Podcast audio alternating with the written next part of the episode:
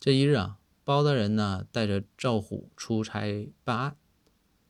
之前咱也说过，这赵虎呢一和包大人出来就紧张，因为赵虎总觉着怕冷场，怕跟包大人没有什么话题，也怕惹包大人生气，而且呢总想找机会啊拍拍包大人马屁。